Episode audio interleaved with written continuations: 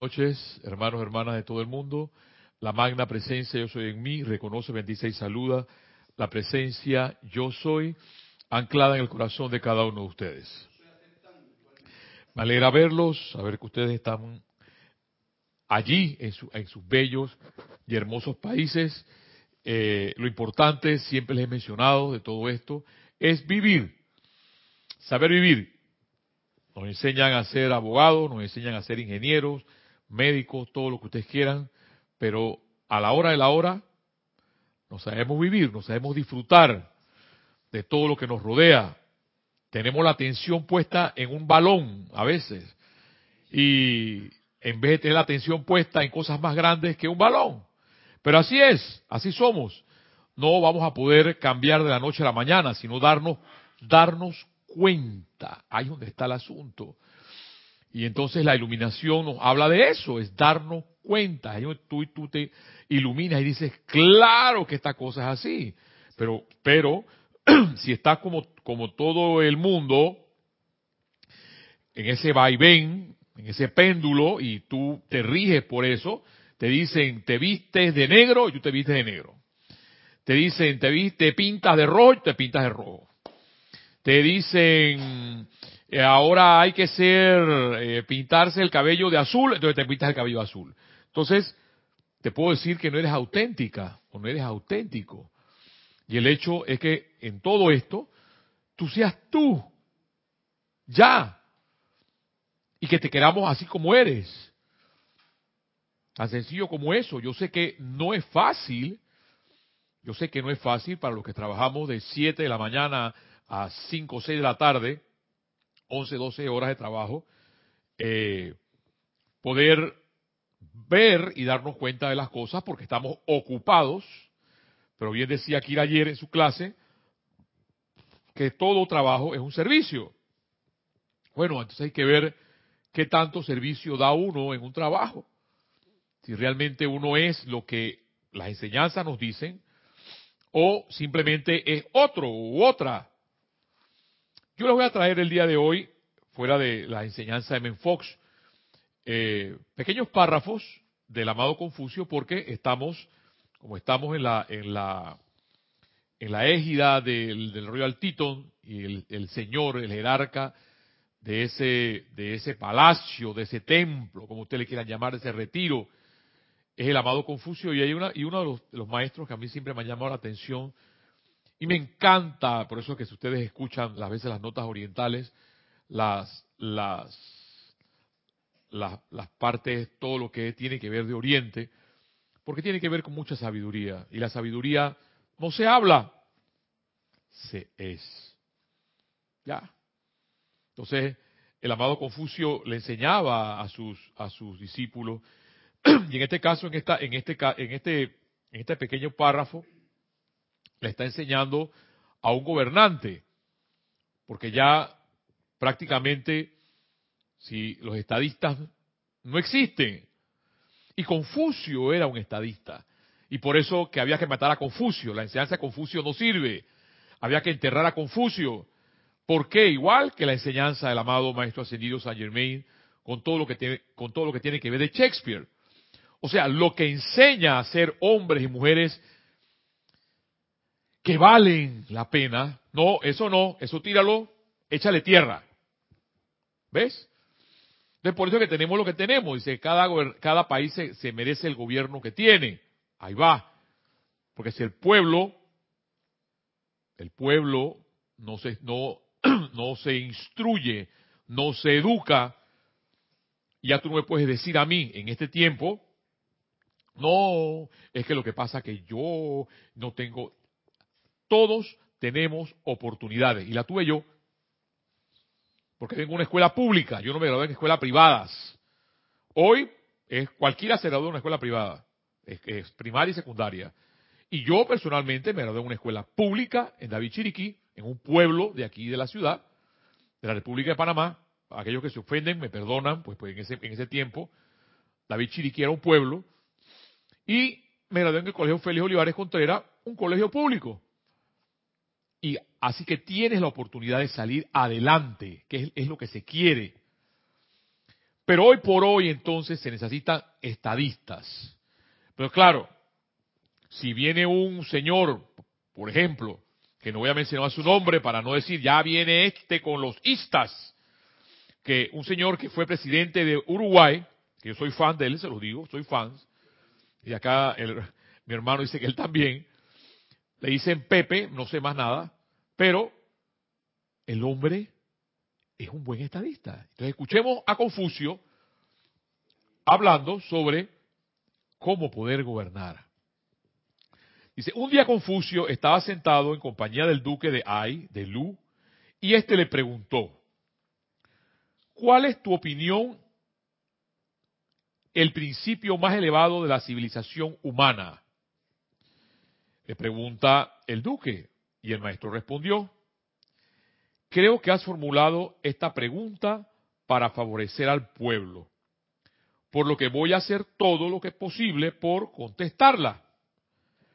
En mi opinión, el principio más elevado de la civilización humana es el arte de la gobernación. Óigame esto. El principio más elevado de la civilización humana es el arte de la gobernación. Esto lo dice Confucio. y entonces el duque de ahí volvió a preguntar, ¿y en qué consiste el arte de la gobernación?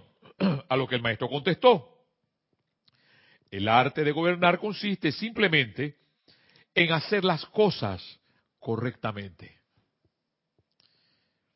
o en colocarlas en su lugar debido. Cuando el gobernante mismo es además correcto, entonces el pueblo que le sigue por los caminos justos también es correcto. El pueblo imita lo que hacen sus gobernantes. Y si el gobernante no da un buen ejemplo, ¿a quién imitará el pueblo? El duque de Ai dijo entonces a Confucio, háblame con más detalles del arte de gobernar. Y el maestro le contestó, el esposo y la esposa deben tener deberes diferentes. Los padres y los hijos deben ser afectuosos los unos con los otros. El rey y sus súbditos deben estar sujetos a una rígida disciplina. Cuando estas tres cosas son correctas, todas las demás lo son también. ¿Cómo pueden cumplirse debidamente estas tres cosas? Volvió a preguntar el duque. Y el maestro respondió, los antiguos gobernantes creían que amar a sus pueblos era el principio esencial de su gobierno. Y seguir con rectitud las más elevadas reglas de conducta, el principio esencial que regía sus actos de gobernación sobre el pueblo que amaban. Y con esto termino. Esto está en los libros de los ritos del amado maestro Confucio. Y si podemos sintetizar una sola cosa allí, es el amor, que siempre nos hablan los maestros, el, amor que nos hablan los maestros, el amor divino, que debemos participar entre todos. Pero la verdad de la verdad es que no creemos en eso.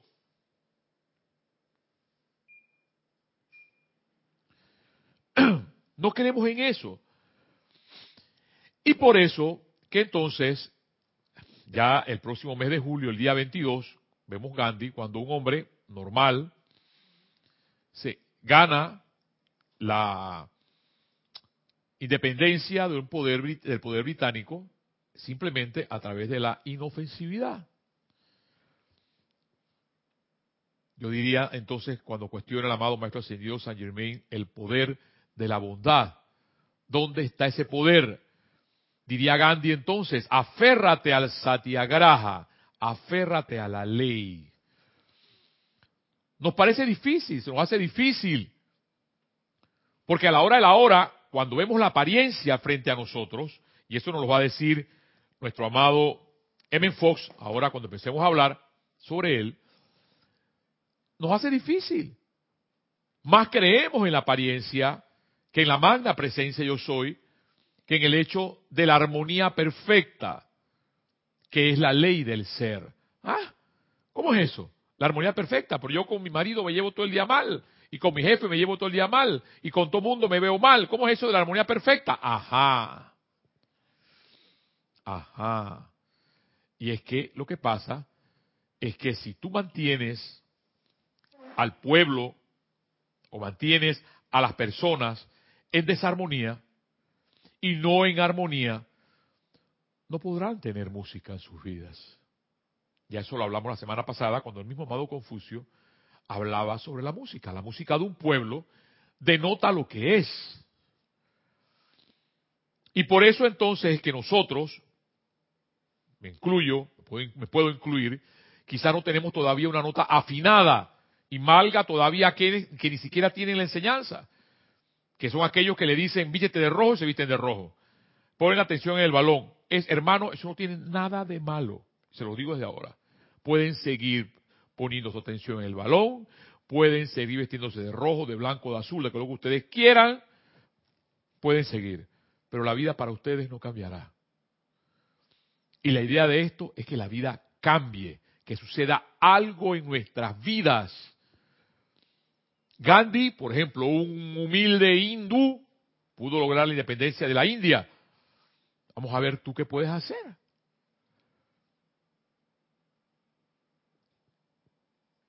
Yo les he mencionado que si todas estas cosas que tengo aquí y esos libros que tengo en mi casa no funcionaran hace rato, me hubiera deshecho de ellos. Pero sí funcionan. Cuando tú pones determinación en lo que estás haciendo. Y es lo que Gandhi menciona el Satyagraha. Pone la atención en la presencia, en tu Dios. En el día de hoy, antes de pasar a la enseñanza, he traído la enseñanza hoy del amado eh, Serapis Bey. Dice aquí Evan Fox en Dale Valor a tu Vida, la cena de las langostas. Se puede cambiar el pasado. No es necesario sufrir por errores sometidos hace horas o hasta muchos años atrás. Y esto me llama la atención porque, inclusive yo, me paso acordando de los errores que pude haber estado haciendo hace una hora atrás.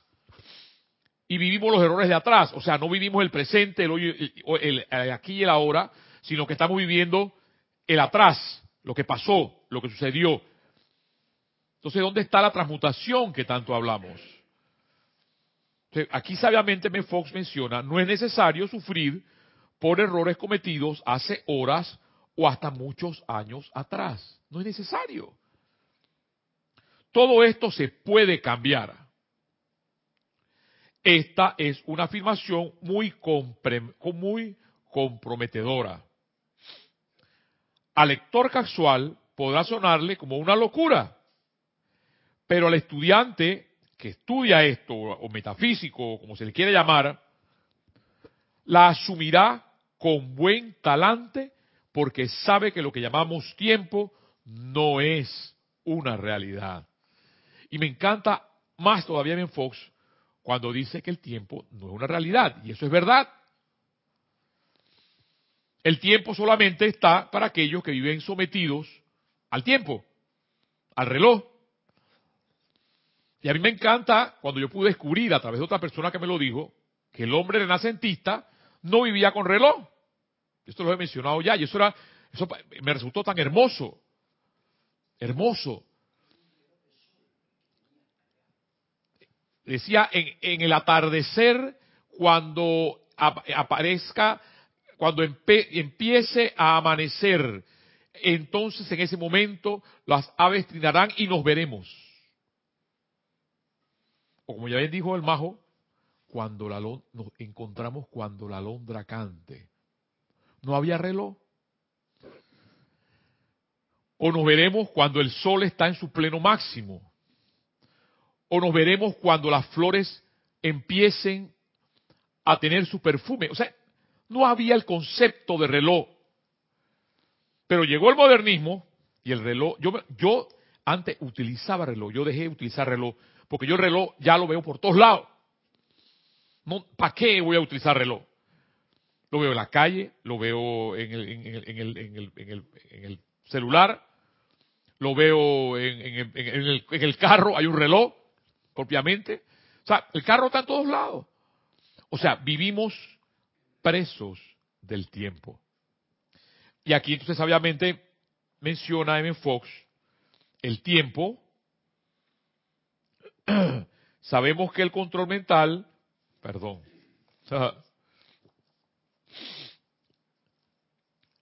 al lector casual podrá sonarle como una locura, pero el estudiante de metafísica la asumirá con buen talante porque sabe que lo que llamamos tiempo no es una realidad.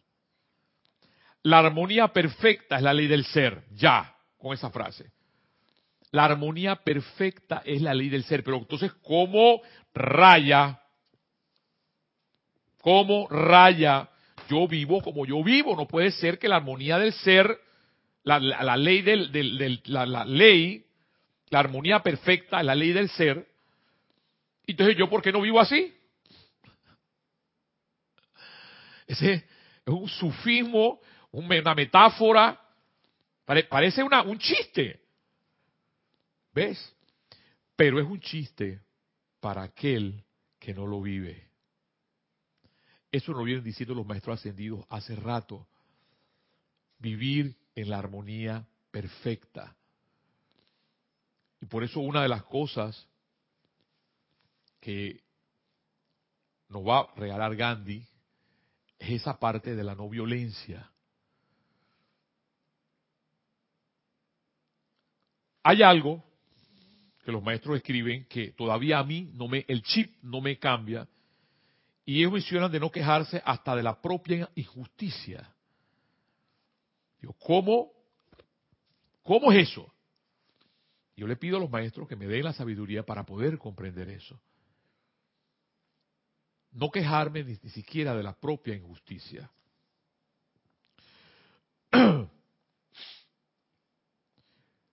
Nada podrá cambiar eso jamás, dice. La armonía perfecta es la ley del ser.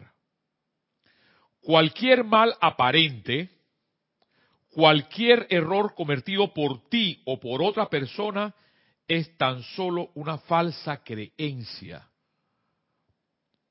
A menudo terriblemente real en apariencia, pero aún así una creencia falsa. Una especie de sueño no consiste en otra cosa que la creencia que hay en tu manera de pensar y en la de cierta otra gente. O sea, es una manera de pensar. El hecho de mantenerte con duda, el hecho de mantenerte con miedo, el hecho de mantenerte que algo va a pasar mal, que el hecho de mantenerte en zozobra, es ideal para los que quieren dominar. Y un ejemplo clarito. Un ejemplo clarito. El niño que se porta mal. Si te portas mal, te va a comer la bruja. Y verás que ahora cuando llegue la noche te meto allá afuera. Y el niño empieza a tener miedo a la noche primero y a la bruja. Miedo, dominación, entonces, los maestros nos hablan de armonía, nos hablan de bondad, nos hablan de no violencia y nosotros hacemos lo contrario. ¿Por qué? Porque sigue siendo un mundo bizarro. Y por eso yo creo, una de las cosas que me voy a atrever a decir aquí es que voy a tener que volver a leer Miguel de Cervantes Saavedra, el Don Quijote y Sancho Panza, porque ellos hablan mucho de eso. Hablan de ese mundo bizarro. El mundo te dice, es por aquí. Y si tú no deduces, no tienes el discernimiento, no agarras por acá. Y por eso es que entonces el Quijote dice, Sancho, los perros ladran, señal que estamos cabalgando. ¿Ves? Porque si no ladraran, pasara igual que todas las personas. Y la idea no es que seas igual que todas las personas, sino que seas tú mismo o seas tú misma. Si destruyes, sigue diciéndome en Fox, esta creencia en ti mismo, cayendo en la cuenta de que, de que únicamente es la acción de Dios, tuvo lugar allí donde parecía estar el error. Obtendrás ciertos resultados. Te olvidarás por completo del error. Todos aquellos que están enterados al respecto lo olvidarán también. Todas las consecuencias posibles de dicho error desaparecerán y todo quedará como, si nada hubiera pasado. Quien quiera que cometió el error nunca más deseará volver a cometerlo. Toda la cuestión habrá desaparecido de la mente de la raza y será inexistente. Verás que esto es el perdón de los pecados. Aquí, por supuesto, la palabra pecado, porque él, eh, una de las cosas magistrales que tiene Ben Fox, es que explica la Biblia. Y el pecado no es más que significa cualquier clase de error que se pueda cometer. Si cometiste un error, pues no lo cometas más. Levántate y anda. Eso es todo. Pero no te estés latigando por el error, no estés acordándote del error, porque si no simplemente vives, como comúnmente diría, vives en el pecado. O sea, vives en el error constante. Los años que se, que se comió la langosta es una falsa creencia del momento actual. La plaga no es más que tu propio pensar equivocado. Y esto me encanta. La plaga no es más que tu propio pensar equivocado. O sea, cada vez que estamos pensando mal, estamos bajo la plaga. Eh, diría el amado maestro señor Saint Germain sobre la línea de flotabilidad. Porque el estudiante de la luz vive en la armonía perfecta, vive en la belleza, vive en el perdón, vive en la paz. Pero si estás por debajo de todo eso, vives en la plaga, diría Fox. La plaga no es más que tu propio pensar equivocado. Lo que se comió es un pensamiento errado también. Tú eres espíritu divino y tu vida está oculta con Cristo en Dios. Esta es la buena nueva. Hermano, hermana, tiene que ver mucho entonces con lo que los maestros nos dicen, con lo que M. Fox siempre nos ha enseñado, que todo va a depender de ti, en qué quieres tú realmente pensar. Llegaríamos entonces otra vez a la eterna ley de la vida. ¿Qué es lo que tú piensas? Que lo piensas y sientes, eso trae la forma. Pensemos en la forma correcta y nuestra vida empezará a cambiar. Hermano, hermana, para pasar a la segunda parte de nuestro, como ustedes quieran llamarle, clase, discurso, motivación, que es lo que pretendemos que tú hagas, que te motives a salir adelante, escuchemos el, el número tres, hermano, estas bellas notas musicales y regresamos en unos momentos.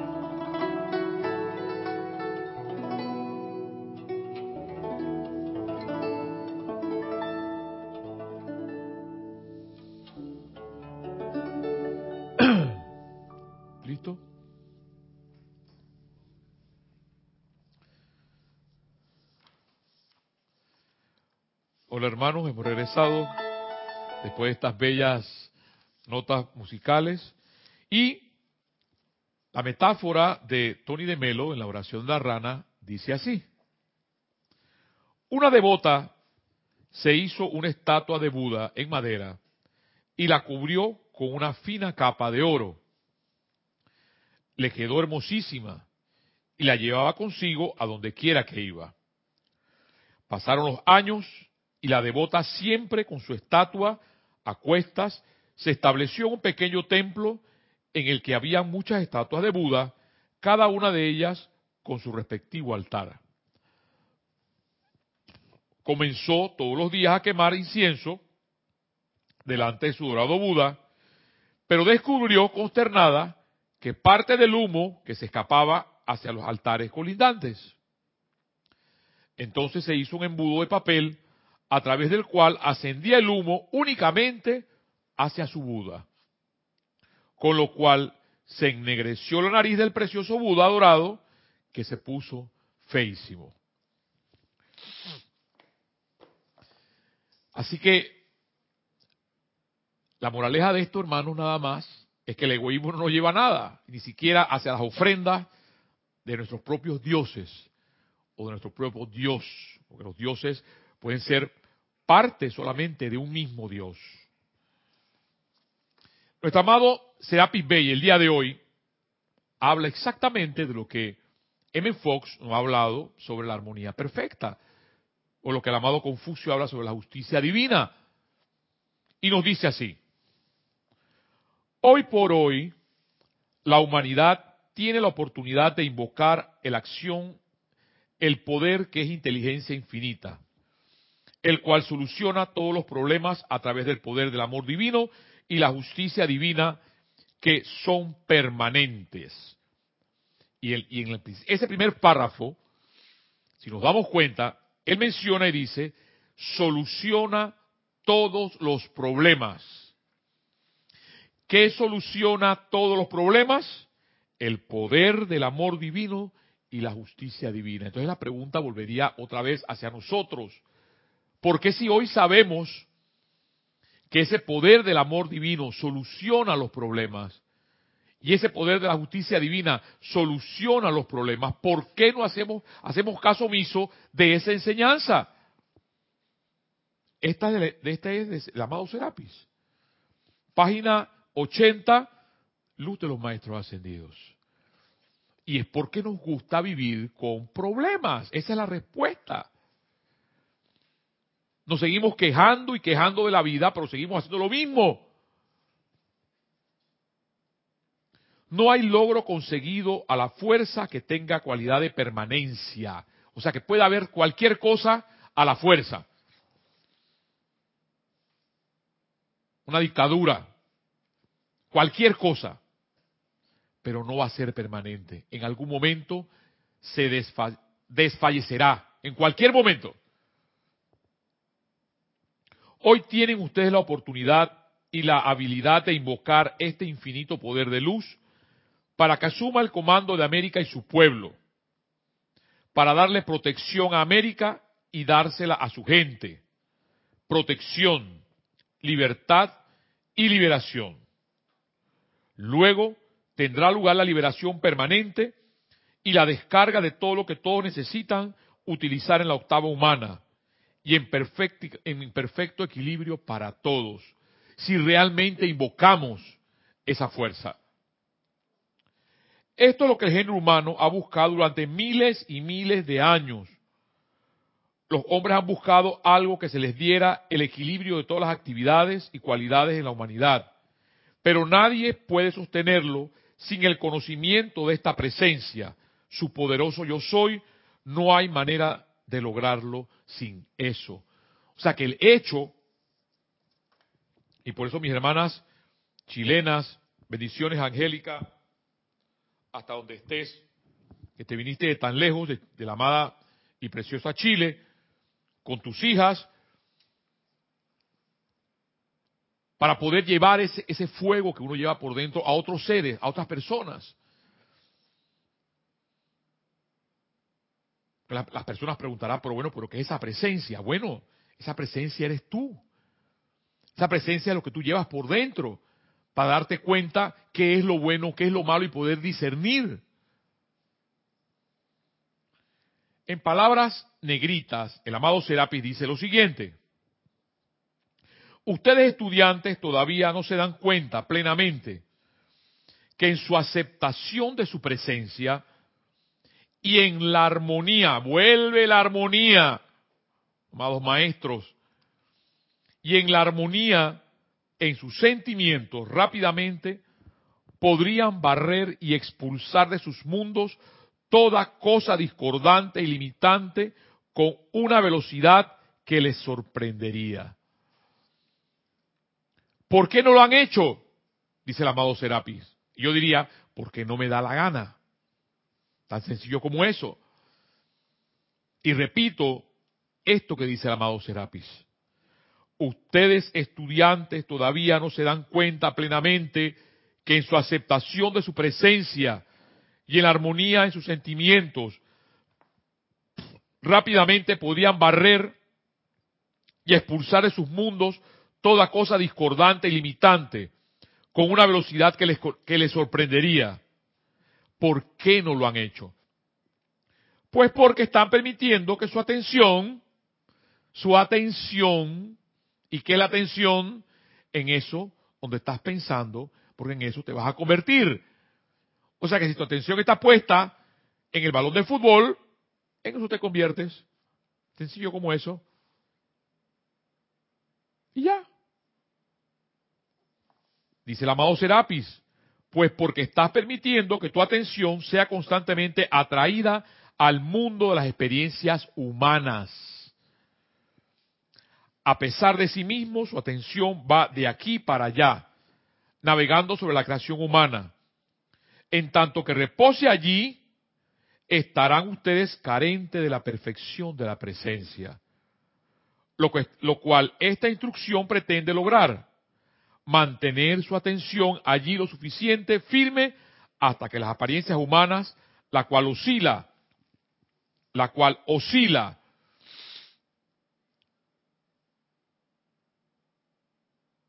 todo el tiempo como un péndulo, no pueda atraer ya más tu atención. Exactamente lo que estábamos hablando unos, unos minutos hace con lo que nos decía el amado Eben Fox. Si yo colgara un péndulo en este salón, dice el amado Serapis, y lo pusiera en movimiento, ¿cuántos de ustedes lo mirarían? Me aventuro a decir que quizás no llegué a media docena los que aquí presenten que no se volverían involuntariamente a ver el péndulo oscilante. Esa es la razón, amados míos, de por qué deben ser lo suficientemente firmes como para compeler su atención a permanecer donde la ponen. Me pregunto si me atreveré a decir esto. Hay aquí en este salón algunos que una vez estuvieron bajo mi tutela y pensaron que yo era fiero. Yo recuerdo, porque yo era uno que le temía, así horror al amado Serapis. Porque eso fue como, eso fue como nos lo presentaron. Cuando me doy cuenta y leo sobre él, y es un maestro de amor. Que es recto, que es disciplinado, sí.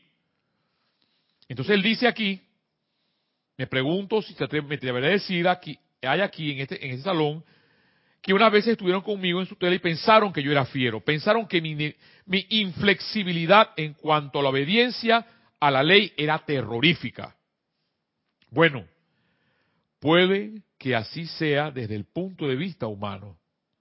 Pero recuerden, en nuestra búsqueda por la luz, nosotros no consideramos el punto de vista humano. Si lo hiciéramos, no llegaríamos muy lejos. ¿No? ¿Cierto? De manera que en vista de que la gran ley ha considerado apropiado que yo venga a estar con ustedes, confío en que pensarán de mí mejor que antes. Claro que sí, maestro. Porque a pesar de que eres estricto, aquí estamos. No andamos pensando en pajaritos preñados, porque es fácil decir, Yo quiero algo, pero no hacer nada por eso. Eso es fácil hacerlo. Y de hecho demuestra un botón de lo que Jorge nos dejó. Porque sí sí hizo.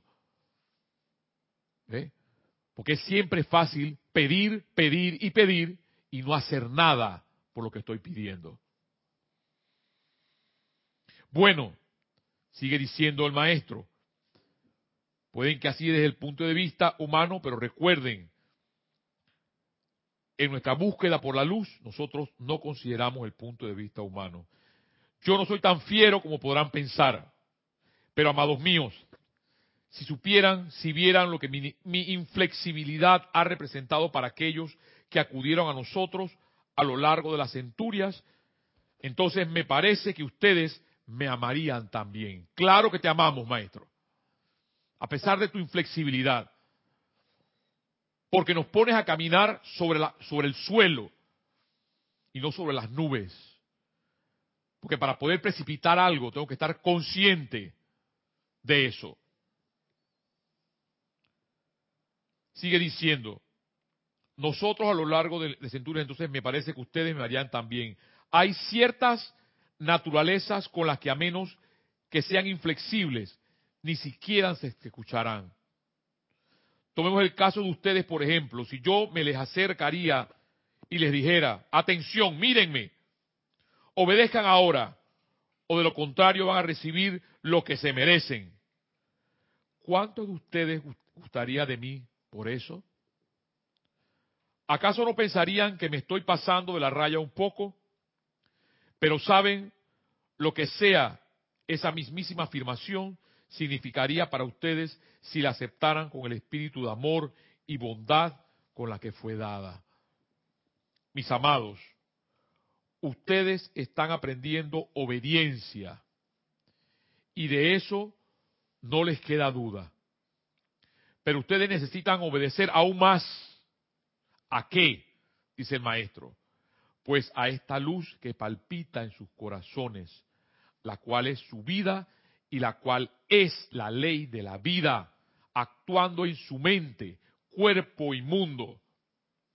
Es allí donde la obediencia se convierte en lo más poderoso en la experiencia humana, porque sin obediencia a la ley de la vida, ustedes están constantemente interrumpiendo su flujo mediante su poder de calificación mediante la mala utilización de su vista física, su visión y por la inhabilidad, observen, de controlar su atención.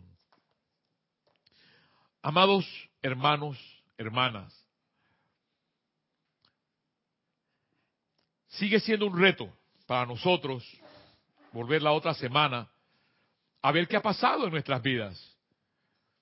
Yo les, les, les soy honesto, en estas semanas atrás, en estos días que estoy pasando, estoy pasando, estoy extenuadamente agotado. No sé a veces de dónde me sale la energía para llegar aquí y darles una clase. Pero cuando tú te encomiendas a la presencia para que sea ella la que hable por ti, suceden muchas cosas. Pero esa experiencia es una experiencia humana que yo no se las puedo explicar. No se las puedo explicar. Quizás algún día hago un lienzo, pinto, canto o hago un poema y a través de eso ustedes podrán absorber lo que uno puede sentir cuando en las palabras de los maestros ascendidos, en este caso el amado Confucio, el amado Serapis y del amado M. Fox, que no es maestro ascendido, seguir adelante, hermano, hermana, a pesar de que la gente te engañe. Porque podemos encontrar personas que nos engañan y decir, ¿por qué volví a caer? Y es que caemos porque creemos en el corazón humano. Pero como bien dicen los maestros ascendidos, bien lo dice Menfox, bien lo dice Serapis Bey, son personas humanas. No tiene que ver con nada divino. Porque lo divino, ya el amado Maestro Ascendido Serapis Bey lo dijo, el amado Kutumi lo dijo, el amado Saint Germain lo menciona. Es a través de la bondad, es a través del amor. Nos cuesta dar eso. ¿Por qué? Porque nos hemos acostumbrado a hacer lo contrario. Algún día, tal cual como lo habla el amado Serapis y el amado Saint Germain, el poder de la bondad reinará. Y no solamente en los seres humanos, sino en aquellos que nos gobiernan también. Hermano, hermana, este ha sido tu llave de oro, tu, como le quieras llamar a estos 45 minutos, y te soltamos a que sigamos adelante, viviendo, porque eso es lo que es la vida, el pan completo, seguir adelante y vivir y exhortar a la presencia, esa, esa ley de armonía en nuestras vidas, para que todos nuestros errores o todas nuestras apariencias desaparezcan. Hasta la próxima, hermanos.